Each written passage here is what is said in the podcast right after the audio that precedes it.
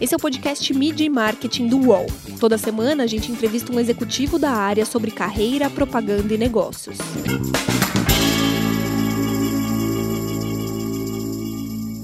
Quais são as principais transformações que as agências de publicidade têm atravessado? E como é manter a criatividade acesa nessa época que falamos apenas de dados?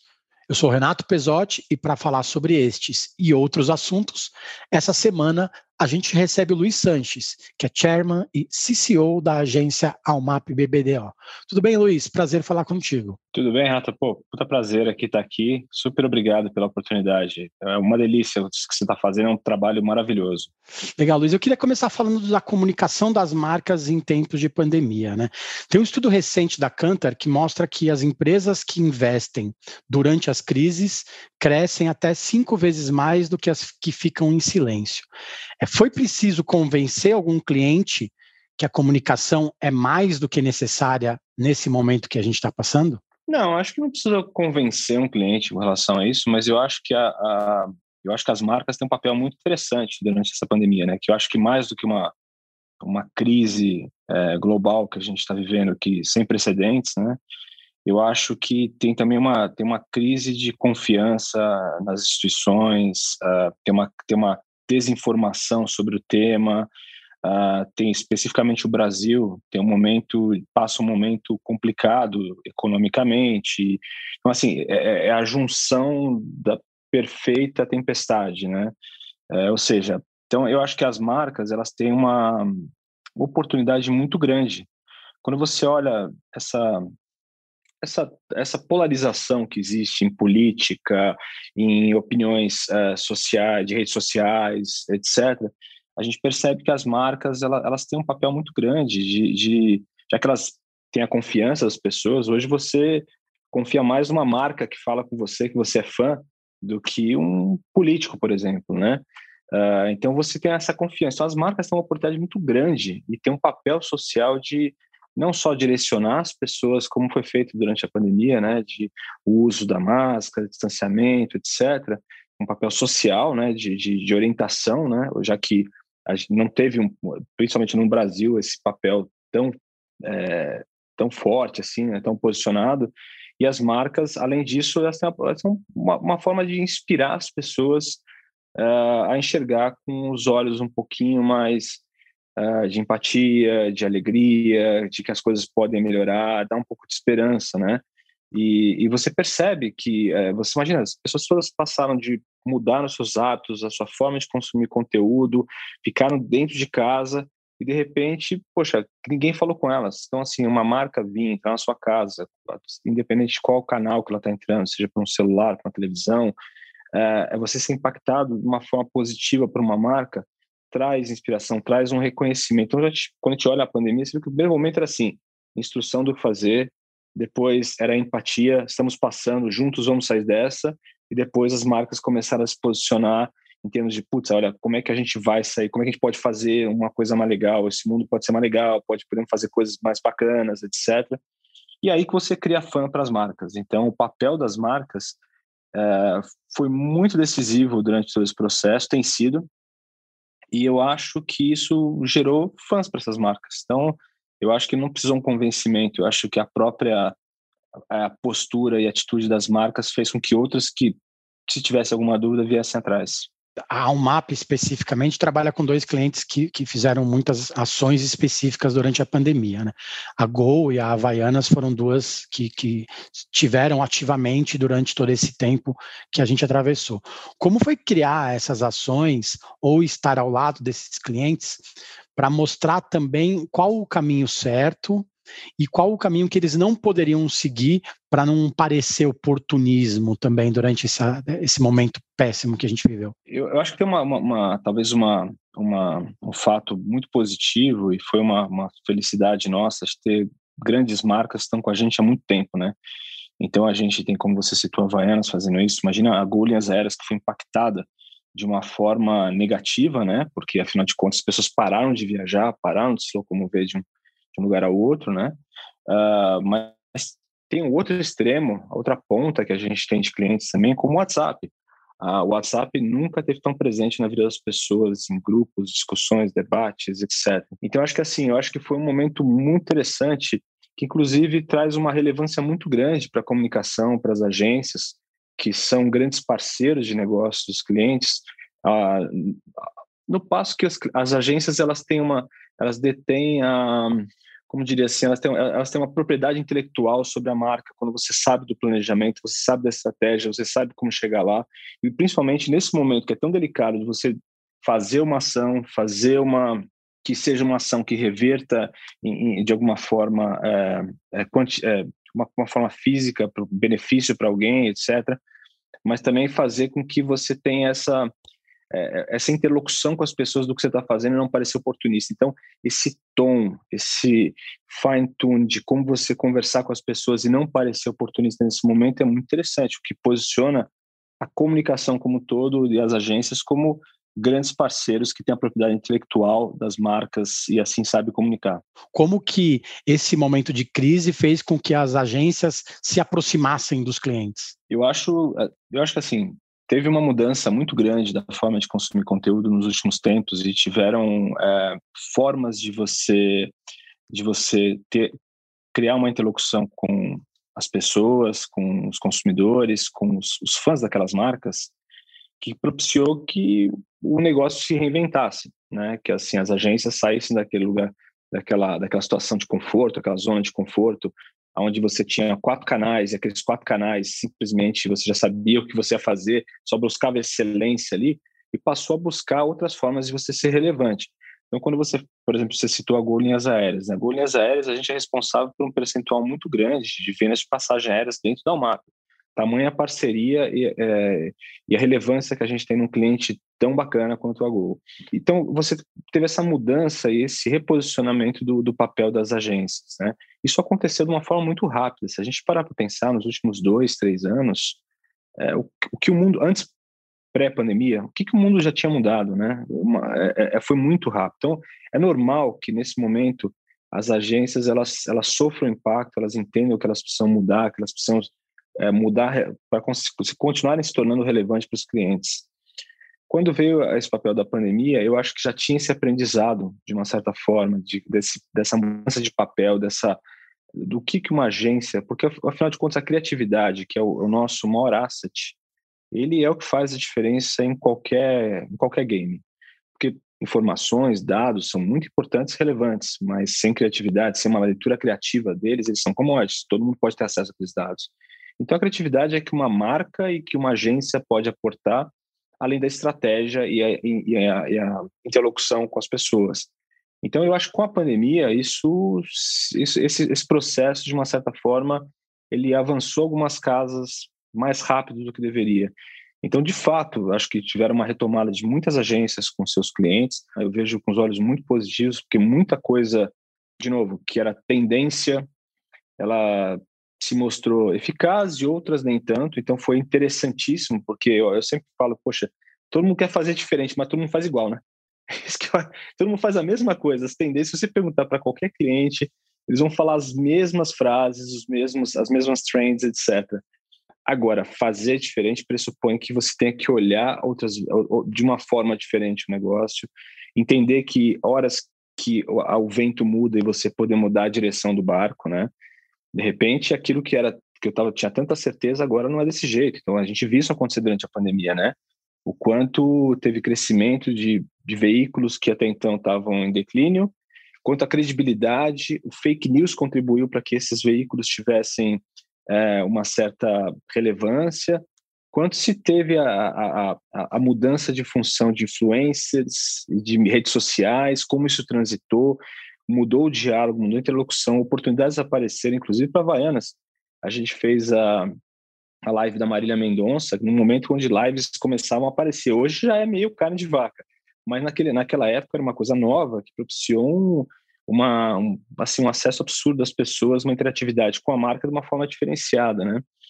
Então eu acho que isso foi muito interessante. Para isso você precisa ter esse esse tato e não ter esse preconceito de mudar as coisas conforme o vento, né? Assim, você você vai fazer igual todo mundo está fazendo. Eu acho que você fazer diferente é você saber a, entender onde existem oportunidades que ninguém está vendo.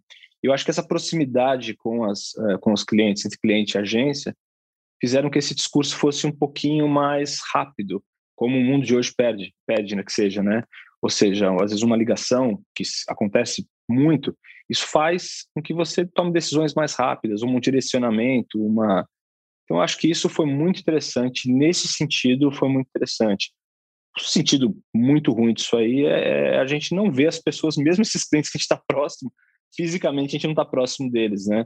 E a gente está criando, enfim, ideias, histórias e, e posicionamentos para pessoas de uma forma é, completamente separada.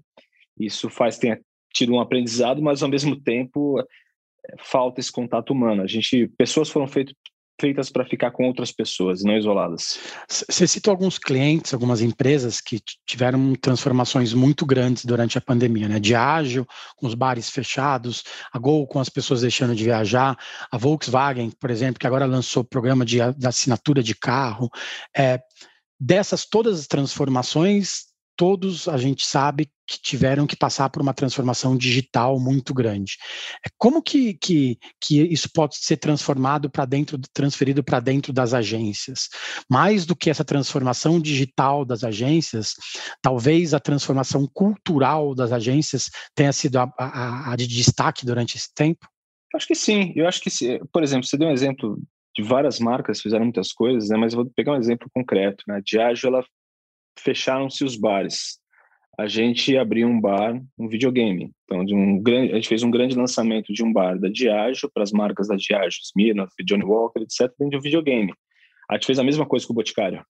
A gente fez também a abertura. Então, acho que, por exemplo, você tem dentro desse, desse novo mundo que a gente está vendo digital, é, fica-se muito nos mesmos, com a mesma leitura. Eu tenho há muito tempo, eu tenho falado com as pessoas o potencial que o que a indústria do entretenimento de, de videogames, por exemplo, de cultura pop, é, é, é, é uma, um universo a ser explorado, mas com, com propriedade, né? Você realmente entrar nesse, nesse universo, e que se passagem a indústria do games, ela é três vezes maior que a indústria de Hollywood. E eu acho que até então era uma coisa muito longe. Então eu acho que nesse momento, é, não só nessa mudança das agências, que eu acho que isso já aconteceu faz tempo. Hoje é, é, é um, eu acho uma agência, uma, que, que, não é, que, que não é digital hoje? Até TV é digital hoje. Então, assim, não tem, não existe mais é, essa, essa mudança já aconteceu. O que não aconteceu ficou para trás. Então, você, por exemplo, se você entender direito como você vai é, é, criar uma estratégia dentro do universo onde você ter a humildade de saber que você não é proprietário daquele universo, como é que você vai realmente ser relevante naquele universo, mas são nichos diferentes que o mundo digital traz e essa é uma oportunidade que fazem um olhinho brilhar de todo mundo na agência. Porque, de novo, eu estou pelo menos a, fazendo isso aqui há 35 anos. Eu não quero fazer a mesma coisa que eu fazia 35 anos atrás, pelo amor de Deus. Então, assim, graças a Deus que existe isso, porque a gente pode fazer quantas coisas usando a criatividade a gente pode fazer, a gente pode trazer é, universos e praias novas para as marcas, né? Então, eu acho que é, é super interessante. A UMAP é conhecida, bem conhecida, por ser uma das agências mais criativas do mercado, né?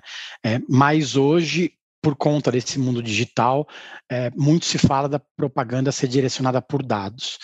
Isso faz a publicidade ficar mais chata, ou isso é um desafio a mais para vocês criarem coisas mais divertidas? Não, acho, acho ótima essa pergunta que você acabou de fazer, pelo seguinte, acho espetacular, Renato, pelo, assim, dados, como eu falei anteriormente, na minha, na minha visão, você tem hoje muito mais informações de como acessar as pessoas, de como uh, entender qual, qual, quem você quer acessar. Você tem, de uma certa forma, você consegue segmentar como você acessa, que momento, de que jeito.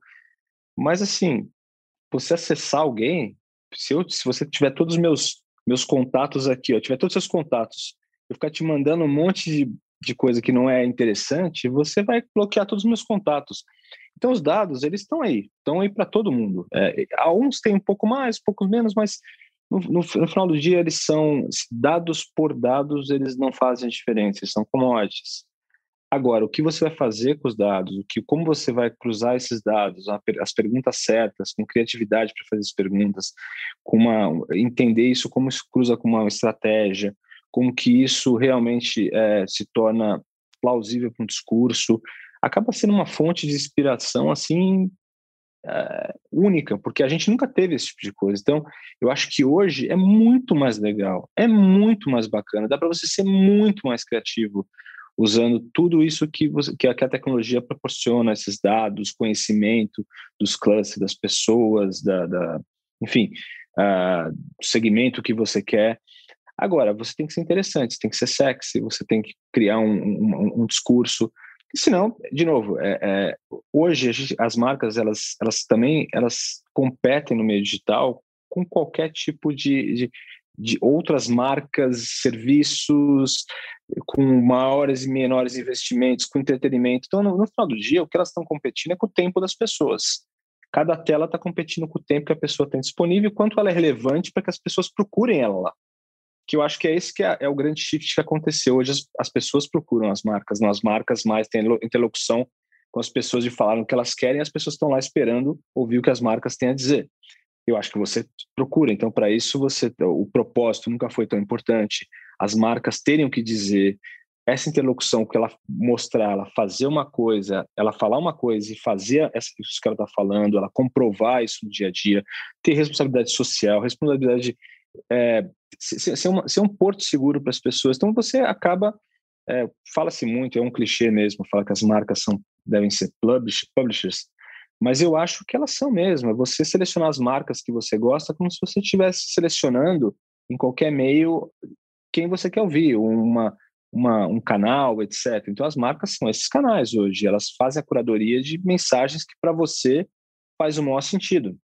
Então eu acho que é, essa oportunidade que você tem através desses dados de entender para que mantenha você no mesmo no direcionamento certo, para que você, de novo, nenhuma marca vai ser unanimidade, nem deve ser, porque se ela for unanimidade, é sinal que ela é média. Ela precisa realmente se posicionar e, e, e ser.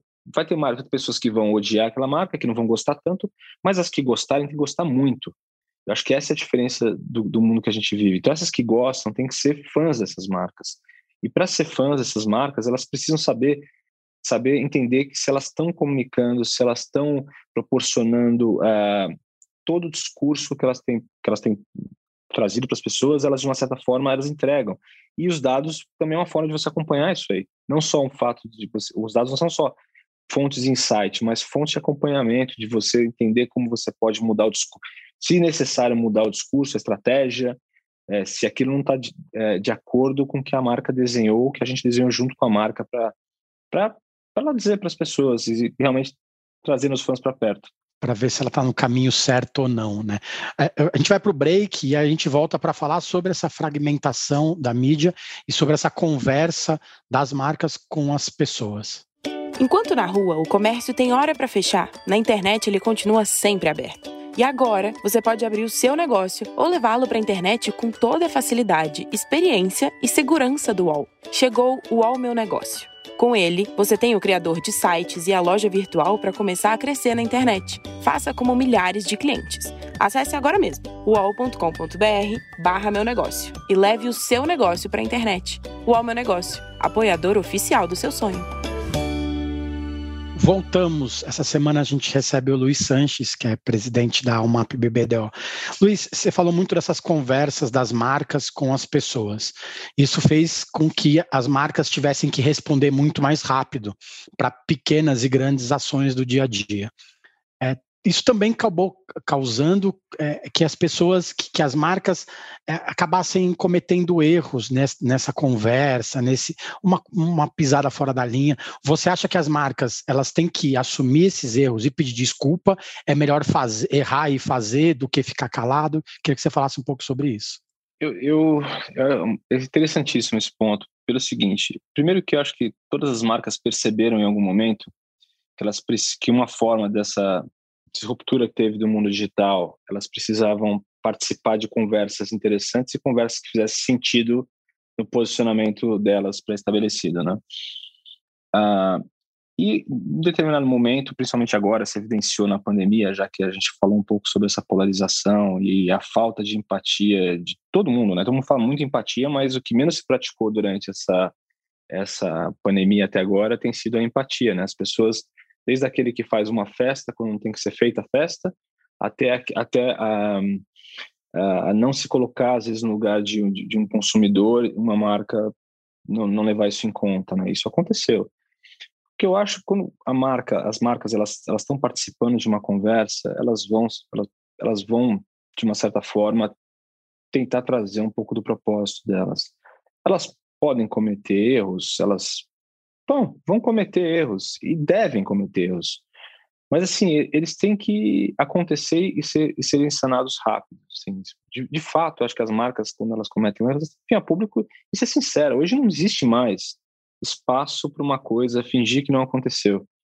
Acho que temos um problema, erramos, desculpa, bola para frente também, gente. Acontece, errar todo mundo erra. Se a gente erra, por que uma marca não tem o direito de errar se ela está dentro de uma conversa de um assunto que você, você gosta? Então, assim, acho normal, acho um processo normal é, e, e é, é, saudável, é saudável você, de fato, tentar. Porque se você, obviamente, existem erros e erros, não, não vamos generalizar isso aqui, mas se você está tentando, você vai errar de alguma forma, ou errou no tom, às vezes, ou errou na... Mas corrige, gente, assim, acho que tem que ser, a gente tem que ser um pouquinho é, acho que o mundo está muito chato em termos de intolerante, essa é a palavra.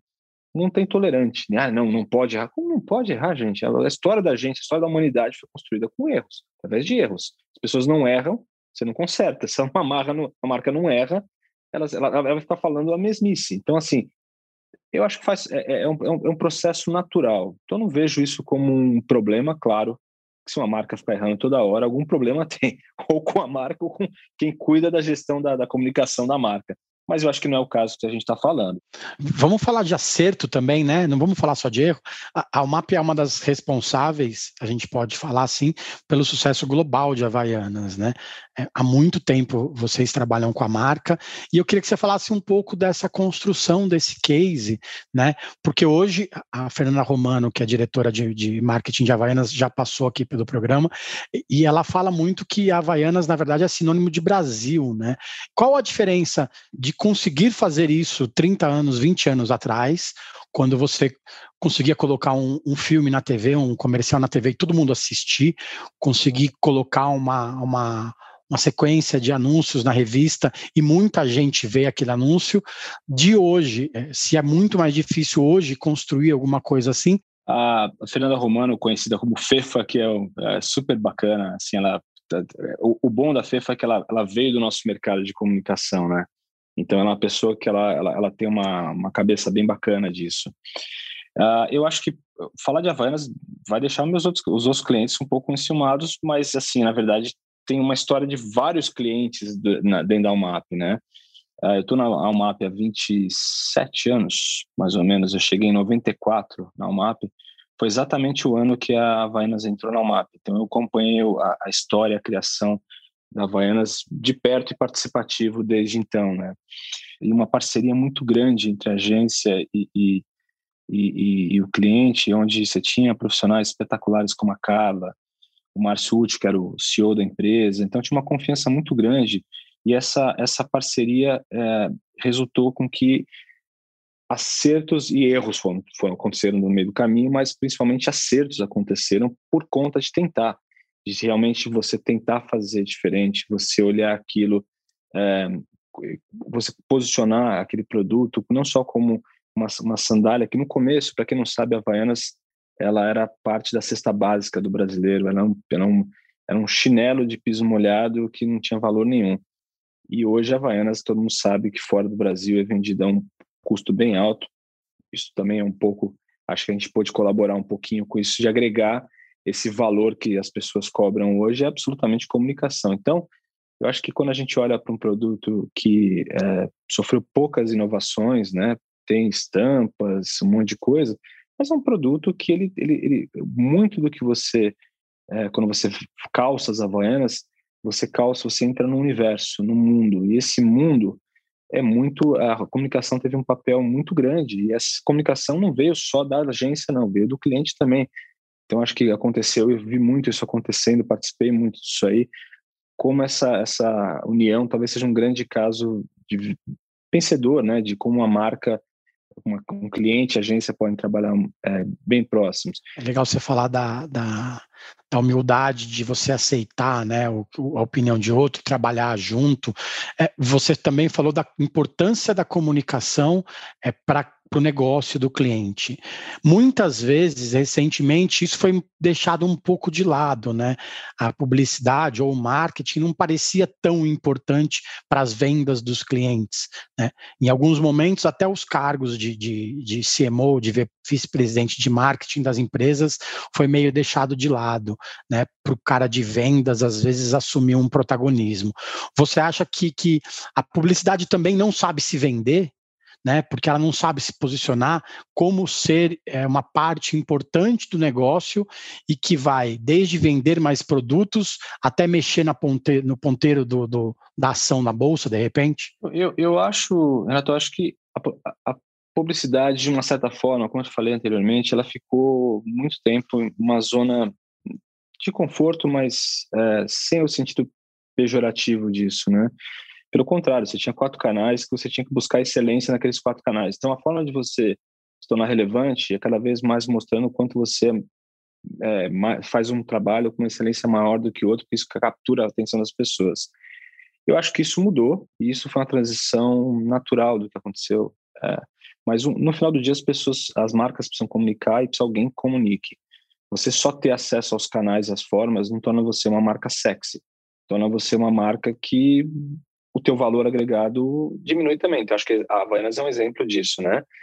Ela é, você, você paga tanto por uma Havaianas porque ela é um utensílio de moda. Você não está comprando um chinelo, você está comprando um utensílio de moda. Então, eu acho que isso, dentro da agência, isso sai no, no suor da gente, né? Como diriam, sai no xixi, né? No bom sentido. Mas eu acho que isso é uma. Porque a gente sabe, a gente conhece a marca, a gente está tanto tempo. Então, quando você tem essa profundidade nas marcas, e a gente tem isso, graças a Deus, com nossos clientes, que é a profundidade de muito, de muito tempo de parceria, a gente consegue ser muito relevante. Isso torna com que as marcas elas sejam, de uma certa forma, o papel da, da, da, da agência seja muito relevante nisso, né? Mas eu vou dar mais um outro exemplo para você com relação à relevância sobre comunicação. A gente tem a nossa cliente Dani Cachiche, da, de, que você deve conhecer, de PepsiCo, que é uma super cliente bacana. A gente fez dois trabalhos que são completamente pops e, e, e iconográficos. Inclusive, um deles, a Havaianas participou num desses trabalhos, que foi o lançamento de Doritos Wasabi, onde a gente pôde trazer as Havaianas, como ela foi concebida, onde foi o ponto de inspiração das Havaianas, que é aquela, aquela sandália japonesa, a gente trouxe essa série de Havaianas junto com um kit de Doritos Wasabi. E o lançamento foi todo feito é, em japonês no Brasil, né? Ou seja, é uma forma de você fazer diferença, ganhar atenção por um salgadinho. E o, e outro, outro extremo disso aqui foi a gente ter feito uh, durante a, a, passeata, a passeata LGBT, que mais, é, a gente fez o, o, Não ia acontecer por causa da pandemia, isso é uma oportunidade, a parceria que você tem com o cliente, né? Poxa, não vai ter a passeata, como é que a gente leva então a passeata para casa das pessoas? A gente fez uma projeção na Avenida Paulista que isso transcende a comunicação tradicional. Então, isso, pergunta agora para a Dani Caxix como é que estão as vendas de Alma Chips. Eu acho que ela entendeu, ela sabe o valor que a comunicação tem para agregar uh, nas marcas e nos produtos. E também o, o, lançamento que a gente fala, que eu falei para você de Diage, com a Paula também, que é espetacular, que foi lá e falou assim, como é que eu trago valor a isso aqui? Hoje as pessoas estão em casa, então como é que eu posso trazer uma mensagem inspiradora? Então eu acho que a comunicação não se trata só de vender, né? Eu acho que é um erro, eu acho que é uma das ferramentas, a, é, a gente tem ferramentas para isso, performance, etc. Mas eu acho que o, vender é consequência de você ser desejado por alguém. Eu acho que antes de mais nada, hoje que as pessoas têm acesso no e-commerce a comprar qualquer coisa, qualquer hora, você precisa ser desejado, né? Se não, ainda mais no meio, no meio de uma crise, uma pandemia que está tá afetando a nossa parte econômica, o daquele dedo que dá o, o, o, comprar, né, ele acaba ficando cada vez mais pesado, né? Olha, olha, por que que você compra? Porque você é fã daquilo, você é são, algumas vezes é indulgência, você realmente compra aquilo porque, putz, aquilo fala comigo. Então, acho que isso é, é papel também da comunicação. E, e fora, ajudar as marcas a se posicionarem nesse momento tão interessante, né? Então, eu acho que a gente faz um pouquinho de cada coisa que ajuda a impacta positivamente os nossos clientes. Você comentou da Dani Cachiche e da Paula Costa, da Diageo. Né? As duas foram entrevistadas no podcast. Quem quiser, está disponível no Spotify, no Apple Podcasts. A gente já tem mais de 80 episódios e as duas estão lá. Falando de inspiração, né? Elas são duas mulheres inspiradoras. Queria que você falasse quem que te inspira hoje para trabalhar, para acordar todo dia, para para ser melhor a cada dia do que, do que passa? Putz, é nossa, eu tenho. Eu, eu vou te falar, eu, eu sempre achei ídolos e, e, eu sempre fui atrás, assim, eu sempre falei, puta, como é que eu faço para aprender? Eu entrei na MAP por causa de um cara chamado Marcelo Serpa, eu sempre fui, nunca escondi que eu sempre fui um cara que eu admirei muito, sempre admiro, amigo, um grande eh, mentor, amigo, etc. Uh, ah, assim como o Zé Luiz Madeira, um cara espetacular, mas eu acho que hoje quando eu olho para as pessoas da agência, quando eu olho para o olho do meu sócio, quando eu olho para meu filho que quer fazer publicidade com 15 anos de idade, quando eu olho para minha filha que quer ser designer, eu falo assim, cara, engraçado, meu, eles, eles, eles adoram isso, cara, assim, você pega o prazer deles quando eles veem as coisas. E não são só eles, não, que são, são, são filhos de publicitário, mas os amigos, as pessoas que estão em volta, você vê isso, puta, como as pessoas têm prazer, como a gente, a gente pode é, se tornar parte da cultura como a gente sempre foi. Isso me inspira, cara. Assim, eu amo o que eu faço. Eu amo, de verdade. Eu, to, falo que eu toco guitarra, né? Adoro tocar, mas o meu hobby é, é o que eu faço. E, por um acaso, eu gasto dinheiro com outro. Esse aqui eu ganho dinheiro, que bom. Mas, mas eu acho que assim, é, o que me inspira é, é a minha paixão, de verdade mesmo, cara. Assim, eu acho que a gente faz é espetacular, cara. Assim, você, tem um dia, aquele dia que você tá, você acorda meio mal, daí você vê uma, putz, você vê uma peça que alguém pensou, que você pensou, que aquilo aconteceu, se concretizou.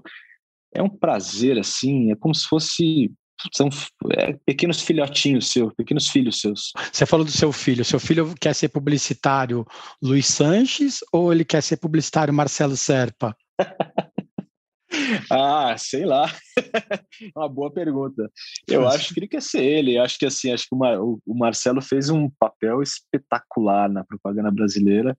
Eu acho que eu estou construindo nos últimos anos o meu lugar. Acho que ele vai construir o dele, mas eu acho que tem ensinamento de vários outros caras. Aí a gente fala de Fábio Fernandes, Washington Oliveto, Nizam Guanais. O Brasil sempre foi muito rico, né, gente? O Brasil é um país muito criativo e assim de, de criatividade. Às vezes a gente quer é, é, o que acontece no futebol. Às vezes a gente tem criatividade, tem talento e a gente quer jogar que nem alemão. Aí perde de 7 a 1. Assim, acho que a gente tem que aproveitar o que a gente tem de bom e acho que a gente tem essa criatividade de fazer muito com pouco. A gente sempre soube em momentos ups and downs, assim, a gente sempre eh, de cima para cima e para baixo, de fazer muito com pouco. Então, espero que isso que ele queira fazer, porque ele vai ter que usar a criatividade para isso. Legal, Luiz. Obrigado pelo tempo, obrigado pelas, pelas pequenas aulas que você deu de publicidade para a gente. Obrigado você, super obrigado pela oportunidade. Assim, é o que o, o trabalho que você está fazendo é espetacular, Renato. Assim, eu acho trazer, compartilhar histórias desse, desse nosso universo é inspirador para as pessoas, para as pessoas que não são é desmistificar e às vezes até trazer essa, essa paixão, esse inspirar essas pessoas. Eu, eu, te agradeço por isso, te agradeço pelo convite e pelas palavras carinhosas que você teve comigo. Luiz, muito obrigado pelo tempo e muito boa sorte nessas oportunidades e nessa resolução dos problemas dos clientes. Para vocês que acompanharam o nosso podcast, as entrevistas também são exibidas em vídeo na íntegra no YouTube do UOL. Corre lá Valeu, gente. Semana que vem tem mais. Os podcasts do UOL estão disponíveis em todas as plataformas. Você pode ver uma lista com esses programas em wall.com.br/podcasts. Media Marketing tem reportagem e entrevista de Renato Pesotti, edição de áudio de João Pedro Pinheiro, produção de Laura Capanema e coordenação de Juliana Carpanês.